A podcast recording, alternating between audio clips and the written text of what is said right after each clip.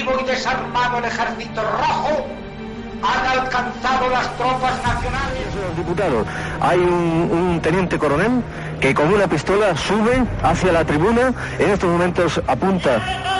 Estamos viviendo momentos muy graves para nuestra vida democrática. Y en estas circunstancias quiero dirigirme directamente a todos. de cercanías que circulaban Esto es Historias de la Historia. Dirige y presenta Fernando Lumbreras.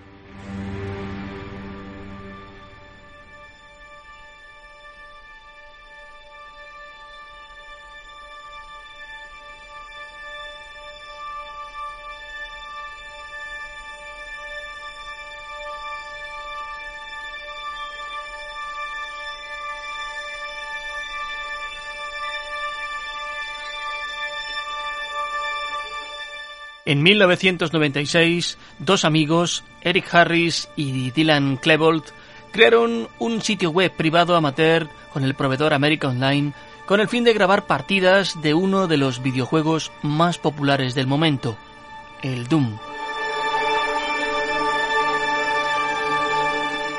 En paralelo a eso, el propio Eric creó un blog, también dentro de la misma plataforma, que incluía pensamientos cortos y reflexiones sobre su colegio, sus padres y sus amigos.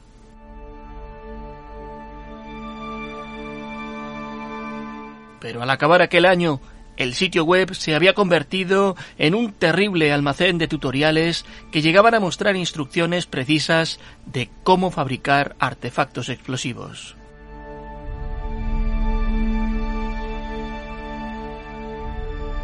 El sitio de Harris atrajo muy pocos visitantes y no causó ninguna preocupación hasta marzo de 1998. Klebold dio la dirección de la página a Brooks Brown, un antiguo amigo de Harris. La madre de Brown presentó varias quejas ante la oficina del sheriff del condado de Jefferson con respecto a Harris, pues creía que se trataba de un joven peligroso.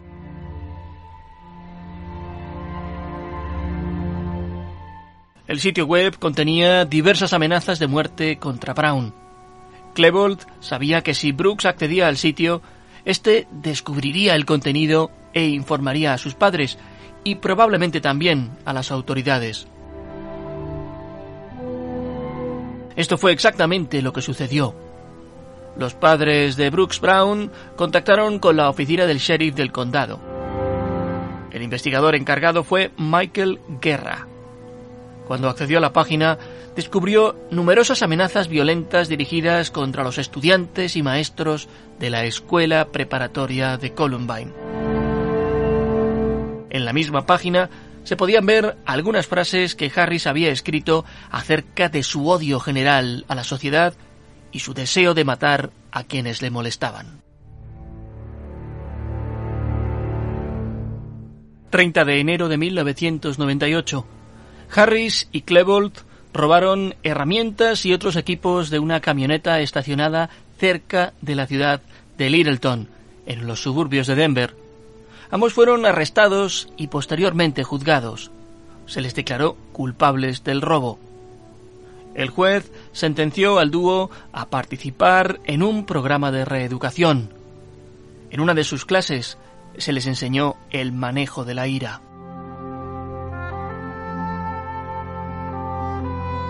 Harris y Klebold finalmente fueron liberados antes de tiempo del programa debido a su buena conducta, pero se estableció para ambos un estado de libertad condicional.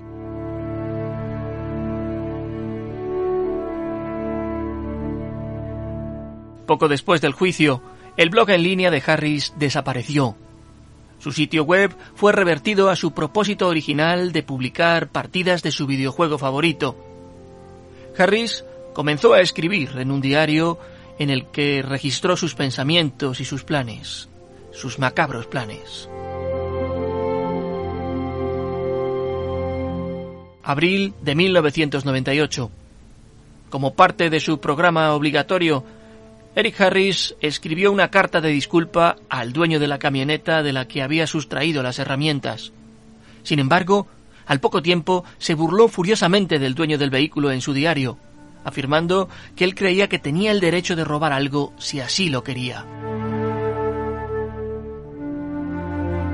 El propio Harris continuó las reuniones programadas con su psicólogo hasta unos meses antes de que él y Klebold entrasen una mañana en la escuela preparatoria de Columbine.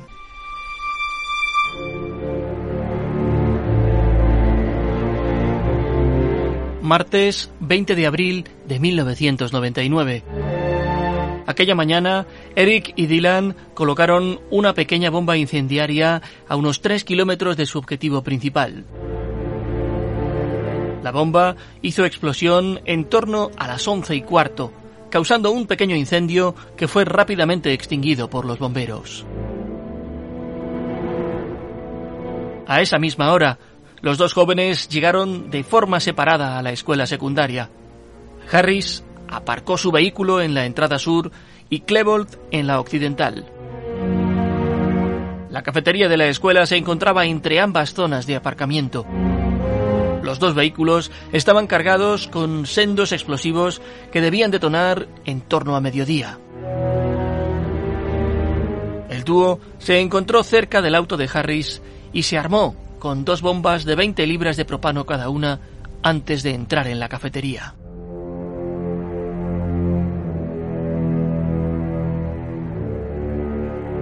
Los jóvenes colocaron los explosivos aproximadamente a las 11 y 17 dentro de la cafetería y se dirigieron de nuevo a sus coches, esperando la explosión para dispararle a todo el que intentara escapar del edificio.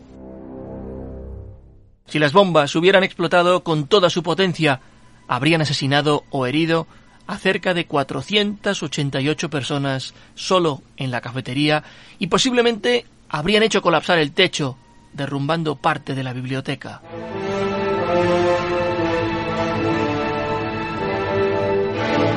Neil Garner, ayudante del sheriff local, fue asignado en la escuela como oficial de recursos escolares. Iba uniformado y armado a tiempo completo. Garner comía generalmente con los estudiantes en la cafetería, pero ese día estaba almorzando en su coche patrulla en la esquina noroeste del campus.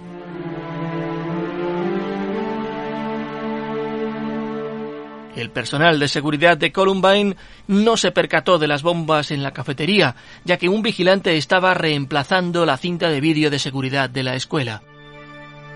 Las bolsas que contenían las bombas fueron visibles por primera vez en la nueva cinta de seguridad, pero no fueron identificadas como objetos sospechosos.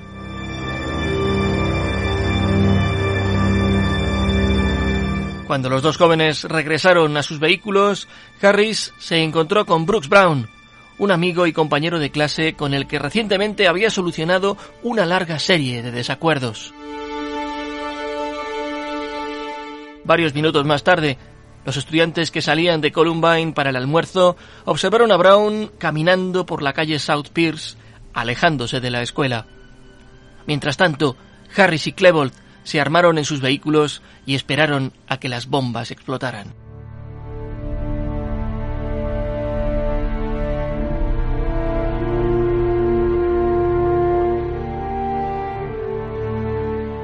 Cuando las bombas de la cafetería fallaron, los dos muchachos se reunieron y caminaron hacia la escuela.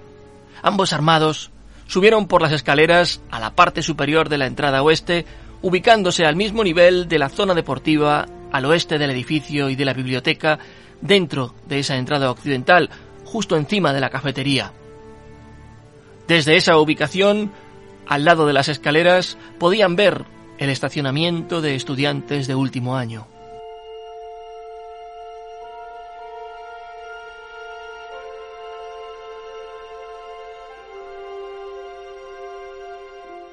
A las 11 y 19 de la mañana, Rachel Scott, de 17 años, almorzaba con su amigo Richard Castaldo mientras estaba sentada en el césped junto a la entrada oeste de la escuela. Castaldo dijo que vio a uno de los muchachos lanzar una bomba, que apenas detonó, lo que le hizo no tomar en serio las acciones de los sujetos. En ese momento, un testigo oyó a Eric Harris gritar. En ese instante, los dos atacantes sacaron sus armas, ocultas en sus gabardinas, y comenzaron a disparar contra Castaldo y Scott. Scott fue impactada cuatro veces y murió al instante. Castaldo fue baleado ocho veces en el pecho, el brazo y el abdomen, perdiendo el conocimiento. No se sabe quién disparó primero. Sin embargo, Harris fue quien disparó y mató a Rachel.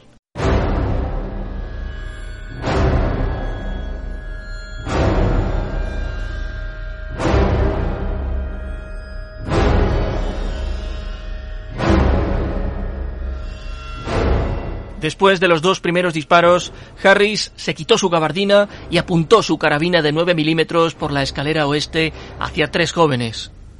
Los tres fueron heridos de bala. Dentro de la escuela, algunos de los estudiantes creían que estaban siendo testigos de una broma por parte de los dos estudiantes de último año.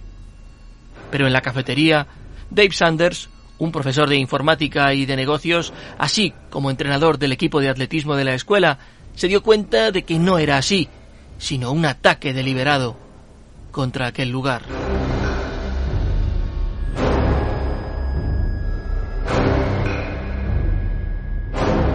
Once y veintidós minutos. El vigilante jurado llamó a Neil Garner, el oficial de recursos estudiantiles asignado a Columbine por la radio de la escuela, solicitando asistencia en el estacionamiento de los alumnos de último año. La única ruta pavimentada le llevó alrededor de la escuela al este y al sur sobre Pierce Street, donde a las 11 y 23 escuchó en su radio de policía que una mujer estaba herida y asumió que había sido arrollada por un coche.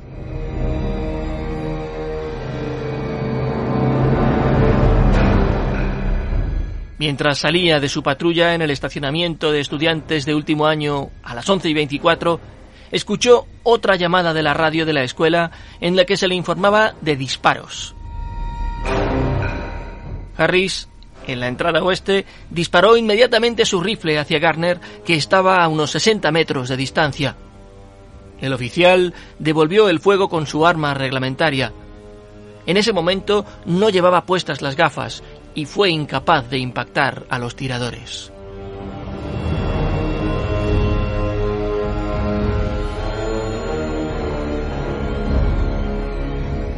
Eric Harris y Dylan Klebold se voltearon y comenzaron a disparar hacia el oeste, en dirección a cinco estudiantes sentados en la ladera cubierta de hierba junto a los escalones y frente a la entrada del complejo. Alcanzaron a varias personas que resultaron heridas de diversa consideración.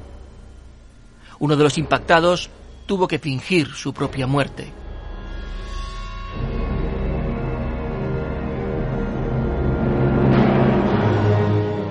Klebold bajó los escalones hacia la cafetería. Se acercó a un estudiante que ya estaba herido y tendido en el suelo pidiendo ayuda y le descerrajó un tiro en la cara. Instantes después fue a la cafetería para revisar las bombas de propano mientras su compañero en esta atrocidad derribó a disparos a varios estudiantes sentados cerca de la entrada de la cafetería. Cuando Klebold salió de esa instancia, se encontró con su compañero y ambos continuaron el tiroteo juntos en el campus.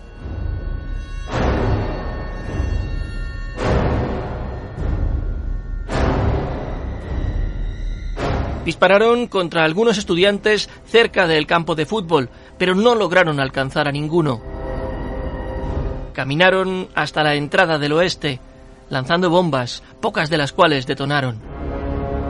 Mientras tanto, dentro de la escuela, Patty Nilsson, una maestra de arte, había notado la conmoción y caminó hacia la entrada con un estudiante de 17 años, Brian Anderson. Tenía la intención de ir fuera para decirles a los dos estudiantes que se controlaran, pensando que los tiradores estaban filmando un vídeo o haciendo una broma. Cuando Anderson abrió el primer juego de puertas dobles, los dos delincuentes dispararon a través de las ventanas, hiriendo con los cristales rotos a Anderson y a Nilsson con restos de metralla.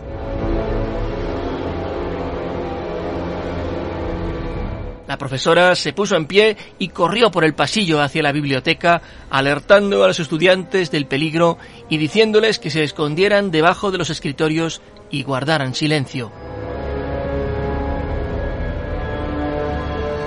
La profesora marcó el 911 y se escondió bajo el mostrador de administración de la biblioteca. Anderson quedó atrás, atrapado entre las puertas exteriores e interiores.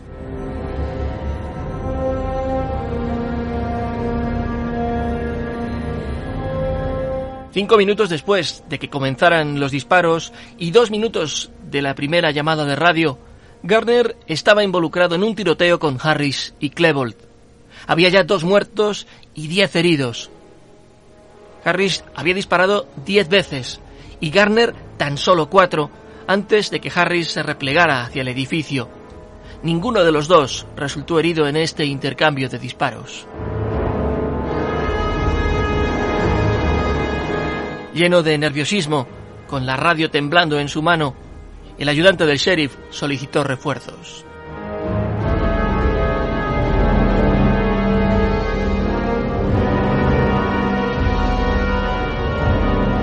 Paul Smoker, un patrullero de motocicleta de la oficina del sheriff del condado de Jefferson, estaba poniendo una multa de tráfico al norte de la escuela cuando llegó la llamada de una mujer herida a eso de las 11 y 23. Tomando la ruta más corta, condujo su motocicleta sobre la hierba entre los campos de atletismo y se dirigió hacia la entrada oeste. Cuando vio a su compañero Scott Taborski siguiéndole en un coche patrulla, abandonó su motocicleta para cubrirse tras el automóvil. Los dos habían comenzado a rescatar a dos estudiantes heridos cerca de los campos de juego cuando otro tiroteo estalló a las 11 y 26 entre Harris, de vuelta en la entrada oeste, y Garner, todavía en el estacionamiento. Smoker devolvió fuego desde la cima de una colina, disparando tres balas, y Harris se retiró. Una vez más, afortunadamente, nadie fue impactado.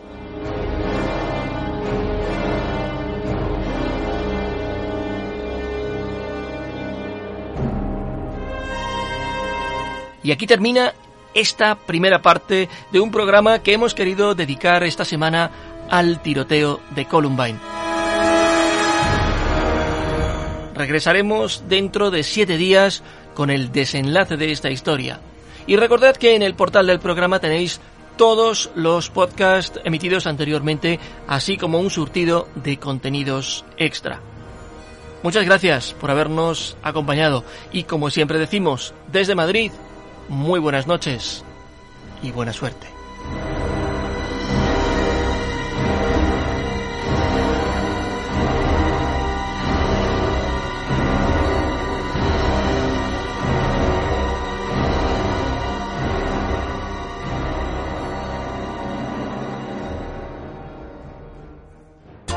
Viva Radio, tu radio de viva voz.